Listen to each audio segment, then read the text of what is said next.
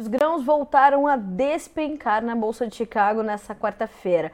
Liderados ali pelos futuros do milho e do trigo, os preços perderam mais de 3%, 2% na soja, perderam patamares importantes no mercado futuro norte-americano e claro que isso tudo pesa diretamente para o produtor aqui no Brasil. Para nos ajudar a entender quais foram os fatores que exerceram uma pressão tão agressiva sobre os preços, que continuam pesando sobre as cotações, sobre o mercado, a gente convidou para estar conosco na tarde de hoje o Matheus Itagiba, que é analista de macro tendências da Pátria Agronegócios, já conosco. Matheus, boa tarde, meu amigo. Seja bem-vindo ao Notícias Agrícolas. É um prazer ter você com a gente. Obrigado, Carla. Boa tarde a você, boa tarde aos ouvintes. Vamos contribuir aí com as informações. Com certeza. Matheus, que dia, né? É, ou mais um dia como esse.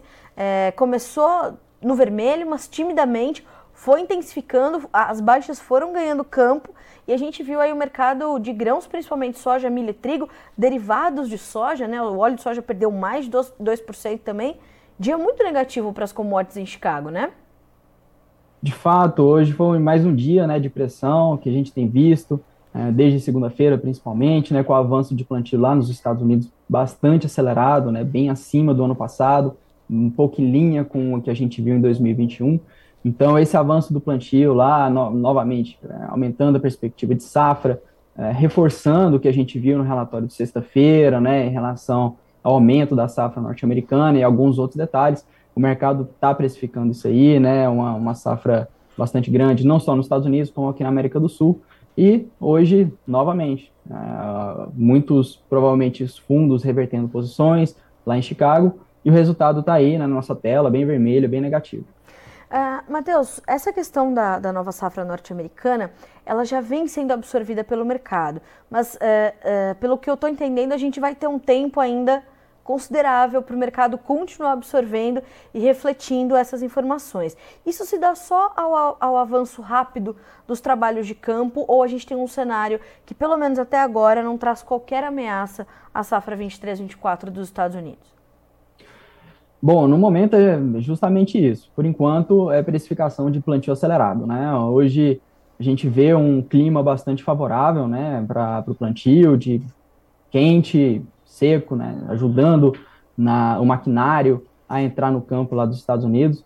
Então, até que talvez esse, esses temores que começam a aparecer no radar, aparecer na mídia, né, de, de clima nos Estados Unidos mais seco e mais quente que o normal para o mês que vem, eles se materializem, o mercado realmente vem precificando essa, esse aumento de, de oferta, né. Outra coisa que vale, vale observar, que temos no nosso radar, é que os compromissos para 2023 e 2024 estão muito lentos. Né? Então, é, compromissos lentos para o futuro e safra muito disponível, né, muito grão disponível, é, tende a pressionar. Né? A sinalização de podemos ter, portanto, estoques maiores nos Estados Unidos também ajudam a intensificar essa pressão. Exatamente. Hoje também nós vimos, é, por exemplo, o cancelamento né, de exportações lá para a China, no caso do milho, e o aumento da, da área plantada, aumento de produção, aumento da safra, isso tudo tem pesado sobre o mercado, né? E, além disso, os próprios fundos de investimento já vinham bastante negativos para é, o milho, tanto lá nos Estados Unidos e agora com essa questão da, da safra brasileira, né? Cada vez mais, é, mais volumosa, né? E com, com dificuldade de escoamento, com muito grão disponível, acaba pressionando o cereal no mundo inteiro.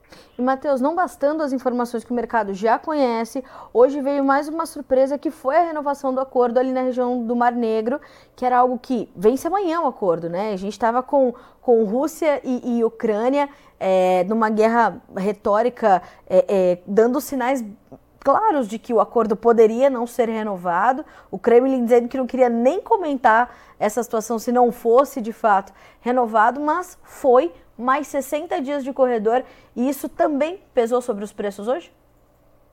Com certeza. Hoje foi uma das grandes notícias do dia, né, principalmente para o setor agrícola, para, uh, por exemplo, inclusive os óleos vegetais, né, afinal o Mar uhum. Negro é um corredor muito importante para o óleo de girassol e para o óleo de canola, que vem da Rússia e da Ucrânia, mas é, com certeza isso acrescenta né, o peso é, para as quedas de hoje.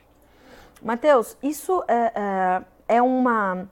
a pressão exercida por este acordo renovado, ela é pontual ou justamente por ela ter aí uma duração de 60 dias, isso ainda pode é, continuar a ser refletido pelo mercado? A gente pode continuar sentindo a pressão, já que a oferta disponível nessa, nessa região, ela é também forte o bastante para continuar pesando sobre os preços?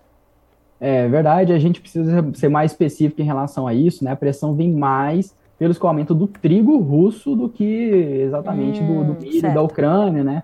Afinal, a, até a, a, perspectiva de exportação da Ucrânia para o milho foi bastante cortada lá, inclusive no relatório de sexta-feira, né?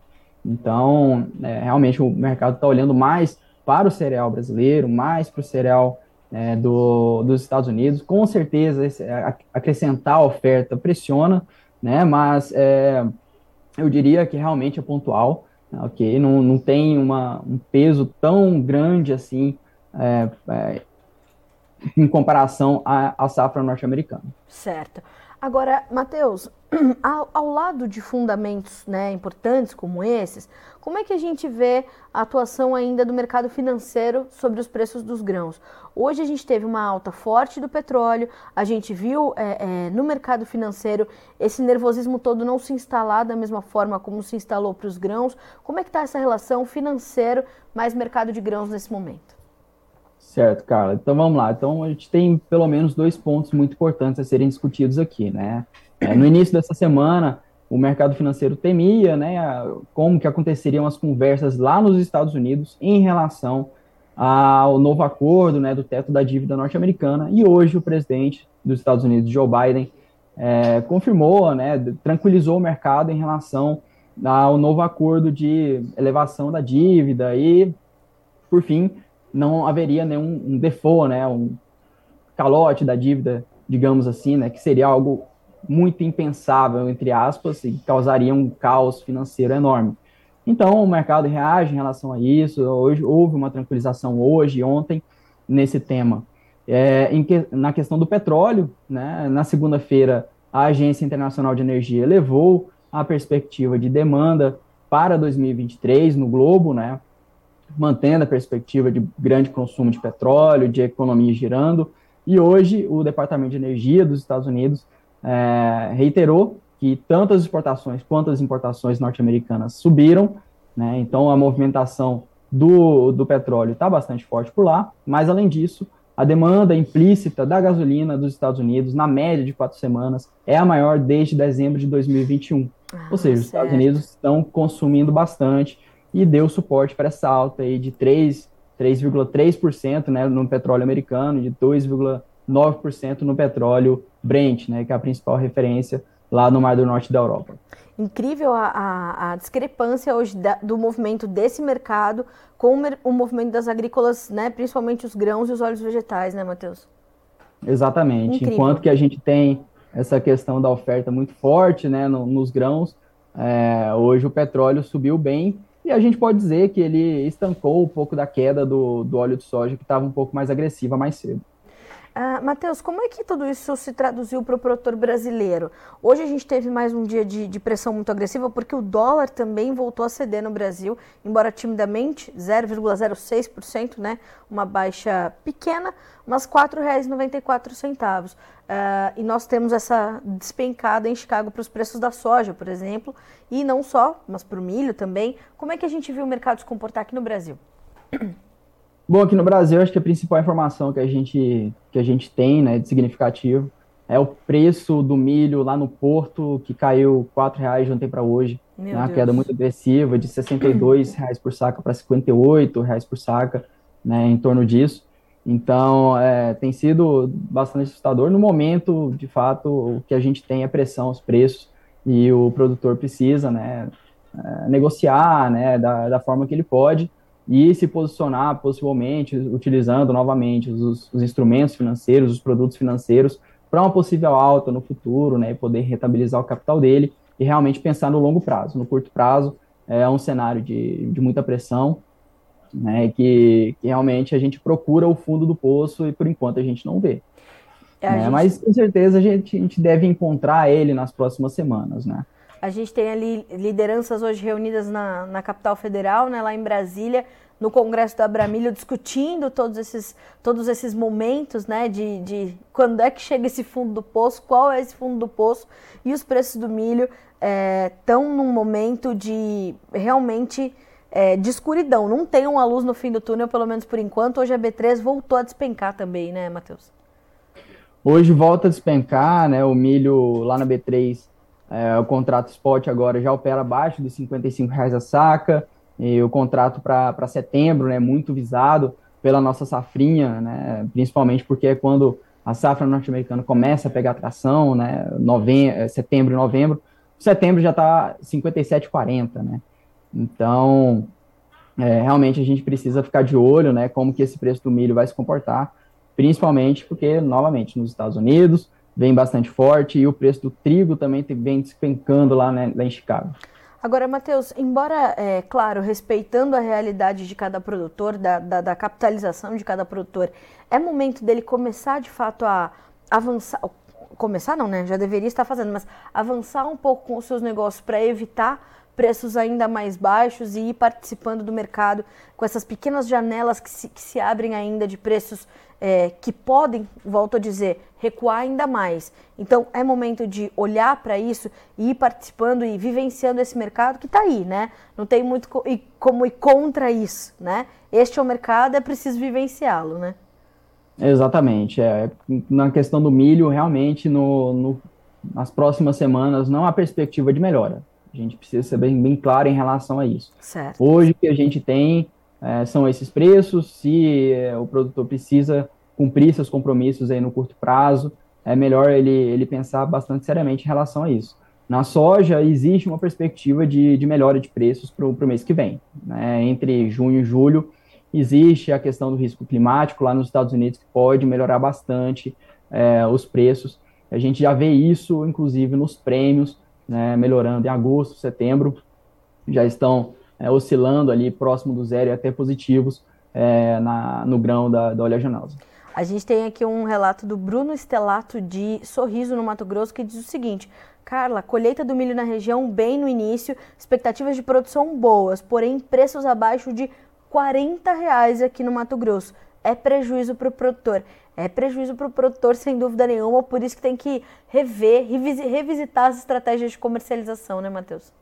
De fato, é necessário é, revisar as estratégias para a clientela da pátria. A gente tem sido, a gente foi bem claro no ano passado em recomendar as proteções financeiras, em fazer os travamentos, né, aos poucos, pelo desde outubro, setembro do ano passado, já, já começaram é, as proteções para queda e travamento. Né? A gente seguiu nessa estratégia até março. A gente viu esse cenário se desenvolvendo, né? E claro que a gente espera que não aconteça né, esse tipo de queda, né? Mas a gente precisa fazer o que está ao nosso alcance e o que a gente tinha naquele momento eram, eram preços bons, boas oportunidades de negócio, né? E a gente precisa pensar no longo prazo, né? Nas contas do produtor e rever essas estratégias com uma, uma boa assessoria é sempre muito interessante e ajuda justamente nessa, nessa saúde financeira, essa tranquilidade que o produtor tem para negociar nos próximos meses. Sem dúvida. Matheus, olha só, a gente já deixa aqui né, para a nossa audiência o, o, contato da Pátria Agronegócios, né? Pode seguir, inclusive, a Pátria no Instagram, arroba pátria.agronegócios, entrar em contato com o time de vocês para justamente repensar essas estratégias, entender que momento é esse para cada para cada, cada produtor, porque cada produtor tem uma realidade, né, Matheus? Inclusive, o Ricardo está dizendo aqui, ó, enquanto, enquanto tivermos esse tanto de oferta, os preços não irão parar de cair, meus colegas. País que não tem política agrícola definida fica à mercê da lei da oferta e demanda. Mas uh, também quando a gente tem preços em alta, né, oferta mais enxuta, os preços sobem e beneficiam o produtor. Então, quer dizer, é preciso ter estratégia, né? Não dá para passar desprotegido pelo mercado, né, Matheus? E a Pátria está aí para ajudar com isso. Perfeito. Nós estamos aqui à disposição qualquer momento que nossa, nosso, nossos ouvintes quiserem falar conosco. Tentem, falem conosco no, no Instagram, né? Deixa o contato, a gente entra uh, em contato com vocês, a gente conversa, liga, a gente conversa no WhatsApp, tá? E a gente oferece uma, bons conselhos aí em relação às estratégias. Mas realmente, né? É, o mercado ele tanto pode bater, mas também ele ajuda bastante. E aconteceu esse momento no ano passado, por exemplo, né? A questão é saber é, surfar essas informações, né? Em 2023 a gente tem uma complexidade muito grande, né, de informações e de fatores que podem influenciar no, nos preços, né? Então, apesar de uma política agrícola poder ajudar, né, de certa forma, ela às vezes pode tirar algumas oportunidades, né? Então, hoje o que a gente tem é um mercado de oferta e demanda, né, bastante, bastante claro e com muita informação disponível. E o que a gente precisa fazer é saber filtrar essas informações. Hoje a gente fala que a gente tem informação em excesso, inclusive, e as pessoas elas precisam selecionar essas informações muito bem para poder tomar a decisão, e é para isso que a gente está aqui. É isso mesmo. Matheus, muito bom ter você com a gente nessa quarta-feira para nos ajudar a entender esse movimento, a, nos ajudar a entender a, o caminho que as coisas deverão fazer a partir de agora. Obrigada mais uma vez pelo seu tempo, pela sua disponibilidade, pelas informações compartilhadas com a nossa audiência. Volte sempre. Muito obrigado, Carla. Deixo um abraço para você e para os nossos ouvintes. Muito obrigada. Outro abraço para ti, para todo o time da Pátria. Até a próxima. Até a próxima. Até, até mais. mais. Senhoras e senhores, Matheus Itagiba, ele que é analista de macro tendências da Pátria Agronegócio, conosco para nos ajudar a entender essa despencada dos preços nessa terça-feira. Não bastando que o mercado já conhecia, que é plantio avançando rápido nos Estados Unidos, condições favoráveis de clima pelo menos até agora. O que a gente tem que monitorar é a partir do próximo mês, junho, julho, agosto, quando começa a se definir a produtividade dos grãos norte-americanos e as temperaturas deverão ficar mais elevadas. Né? Nós devemos ter tempo um pouquinho mais quente nos Estados Unidos, lá no Corn Belt, nesses próximos meses. Aí sim a gente pode ver alguma coisa acontecer. Quer dizer que o mercado vai subir, vai disparar, vai subir de elevador como desceu? Não, né? Mas a gente tem é, que monitorar essa situação. Temos a condição da comercialização lenta acontecendo nos Estados Unidos, tanto para soja quanto para milho, como nos pontuou o Matheus, o que sinaliza estoques maiores, né, a possibilidade de estoques maiores nos Estados Unidos. Tudo isso vai exercendo pressão sobre as cotações. E especificamente nessa terça-feira, nós tivemos ainda a, a, renovação do acordo né, para garantir ali o corredor de exportação de grãos pelos portos do Mar Negro. Esse acordo venceria amanhã, né, tinha uma sinalização importante de não renovação do acordo, inclusive os preços do trigo subiram até ontem, né, é, de forma bastante importante. E a gente vê então esse, esse acordo sendo renovado. A notícia foi dada pelo presidente turco Tayyip Erdogan, né, que tem ali feito a mediação desses, desse, desse acordo. Mais do que isso, é um entusiasta do acordo né? É, e a gente teve então essa renovação por 60 dias, o que traz uma nova pressão sobre os preços. Tem o escoamento do trigo russo, tem o escoamento de milho, de óleos vegetais, o que inclusive ajudou a pressionar não só soja, milho e trigo, a soja quase que foi na carona por conta disso, em função das baixas de mais de 3% do milho e do trigo, mas também mais de 2,5% de perda no óleo de soja, óleos vegetais caindo, dada a, a potência da região ali do Mar Negro, do leste europeu, para entrega para o mercado global de óleos vegetais, em especial óleo de girassol, né, que é um, um volume importante que sai também ali pelo, pelo corredor da região ali do Mar Negro. Para o Brasil, mais um dia de pressão sobre os preços, principalmente soja e milho, porque tivemos uma nova despencada das, dos futuros do milho negociados na B3, a gente já já vai checar essas cotações, e também novas baixas para o dólar, mais contida do que nos últimos dias, mas ainda abaixo dos R$ 5,00, 4,94 para terminar a quarta-feira, pressão sobre os preços, inevitavelmente. Vamos ver como ficaram os futuros negociados em Chicago. A gente começa com os números da soja para você. Julho, 13 dólares e 37 centes por bushel, 27 pontos de queda. O agosto, 12 dólares e 74, caindo 23 pontos e meio. O setembro, 12 dólares e 6, caindo 19 pontos e meio também. E o novembro, 11 dólares e 87 centes por bushel, com baixa de quase 20 pontos. Percebam que o julho está lutando para se manter acima dos 13 e o novembro já perdeu os 12. Então, esses dois, esses dois contratos são muito importantes. O julho te sinaliza o mercado à vista, o mercado spot, né? E pode continuar a ser pressionado, segundo os especialistas, Matheus acabou de falar sobre isso. E o novembro abaixo dos 12 já te complica para fechar preços para safra 23-24. Tem que olhar nesse momento relações de troca, tá? Que estão bastante positivas, estão dando sinalizações importantes. O produtor ainda faz margem com esse preço, então é olhar para isso com bastante cautela. Vamos ver também os preços do milho. Julho, 5 dólares e 61 centes por bushel e os demais abaixo dos 5, com exceção do março. Setembro, 4,97. Dezembro, 4 dólares e 99 centes por bushel. Março, 24, 5 dólares e 9. As perdas variaram de 6 pontos e 25 a 19 pontos mais 75. Por que, que cedem mais fortes os contratos mais próximos? Por conta da renovação do acordo hoje, divulgada pelo presidente turco. Vamos ver também os preços do trigo. Estes despencando também. Setembro, 6 dólares e 37, 22 pontos e meio de queda. O dezembro, 6,55, 21 pontos mais 25 de baixa. O março, 6,69, com queda de 19 pontos e meio. O maio, 6 dólares e 76, queda de 18 pontos mais 25. A gente tem um milho na B3 também, para passar para nossa audiência?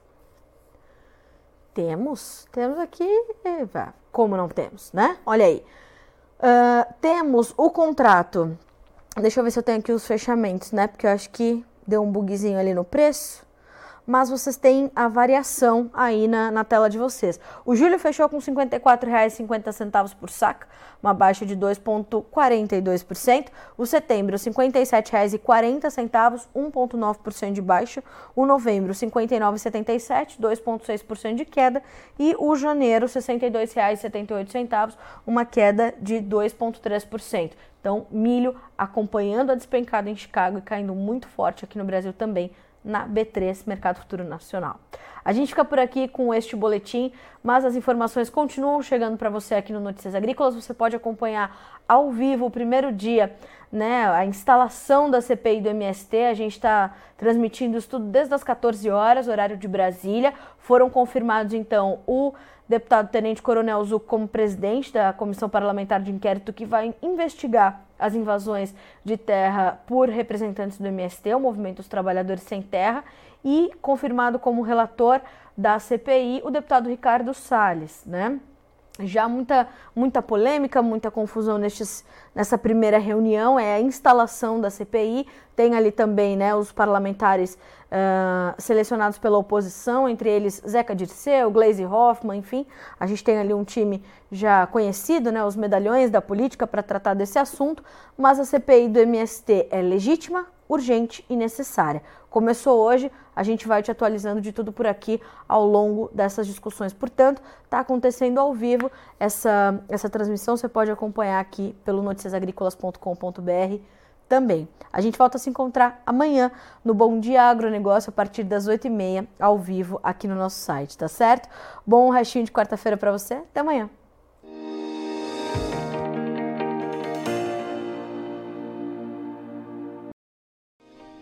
Se inscreva em nossas mídias sociais. No Facebook, Notícias Agrícolas. No Instagram, arroba Notícias Agrícolas. E em nosso Twitter, arroba Norteagri. E para não perder nenhum vídeo, não se esqueça de nos acompanhar no YouTube e na Twitch, Notícias Agrícolas Oficial.